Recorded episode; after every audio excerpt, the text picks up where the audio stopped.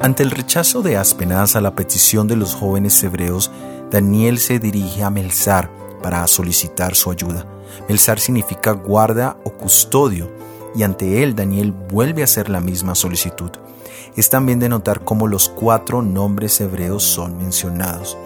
En otras palabras, Daniel no se dio por vencido y reafirmó tanto sus principios de no querer contaminarse con la alimentación de la mesa del rey, como de su identidad centrada en el nombre de Jehová, el Dios de Israel.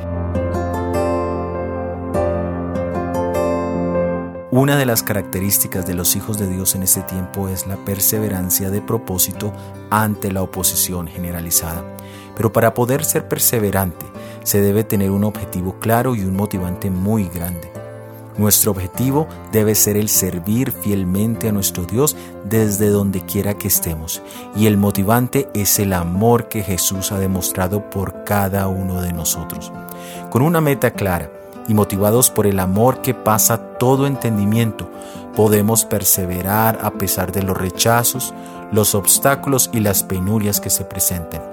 Ahora vivimos vidas muy tranquilas donde la perseverancia no es probada, como lo será en el futuro próximo, pero es ahora donde debemos empezar a ser firmes de propósito en las cosas pequeñas, reafirmando nuestro objetivo y siempre sabiendo que nada nos puede separar del amor de Dios que es en Cristo Jesús, Señor nuestro. Soy Óscar Oviedo y este es el devocional Daniel en 365 días.